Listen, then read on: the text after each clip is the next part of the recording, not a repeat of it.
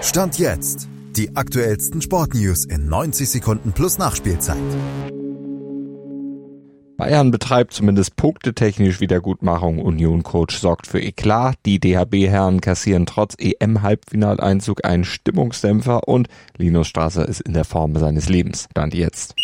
Am Ende stimmte aus Sicht des FC Bayern nach dem 1-0-Sieg im Nachholspiel gegen Union Berlin eigentlich nur das Ergebnis. Guerreros Tor des Tages verhinderte, dass in München eine handfeste Krise ausbricht. Ansonsten war Bayern vor allem nach dem Seitenwechsel durchaus bemüht, aber Ideen, Tempo und Präzision gegen tiefstehende Unioner fehlten weitgehend.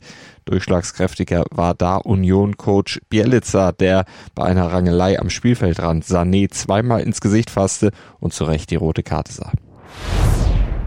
Deutlich mehr Einsatz und Kampfgeist als die Männer haben die Frauen des FC Bayern gezeigt und ihre Chance auf das Viertelfinale in der Champions League gewahrt. Bei der Roma, da holten sie nämlich dank Lea Schüller ein 2 zu 2 und das mit ganz viel Kampf und Einsatz.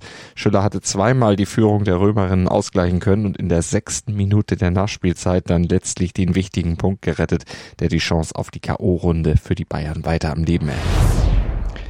Das Halbfinale haben dagegen die deutschen Handballherren bei der Heim-EM schon erreicht. Das 24-30 gegen Kroatien war daher letztlich bedeutungslos, denn dank Schützenhilfe von Island und Frankreich stand der Einzug in die Vorschlussrunde bereits vor dem Anwurf der abschließenden Hauptrundenpartie fest. Trotzdem die recht deutliche Niederlage gegen die bereits gescheiterten Kroaten muss man als klaren Stimmungsdämpfer werten.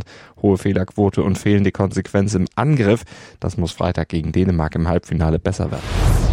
Besser als bei Lino Strasser kann es Stand jetzt nicht mehr werden. Der gewann nach dem Slalom in Kitzbühel nun auch in Schladming. Wie baut man eine harmonische Beziehung zu seinem Hund auf? Puh, gar nicht so leicht. Und deshalb frage ich nach, wie es anderen Hundeeltern gelingt, beziehungsweise wie die daran arbeiten. Bei Iswas Dog reden wir dann drüber. Alle 14 Tage neu mit mir, Malte Asmus und unserer Expertin für eine harmonische Mensch-Hund-Beziehung, Melanie Lippisch.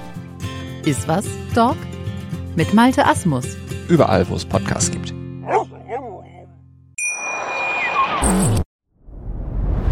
Dir hat dieser Podcast gefallen? Dann klicke jetzt auf Abonnieren und empfehle ihn weiter. Bleib immer auf dem Laufenden und folge uns bei Twitter, Instagram und Facebook. Mehr Podcasts aus der weiten Welt des Sports findest du auf meinsportpodcast.de.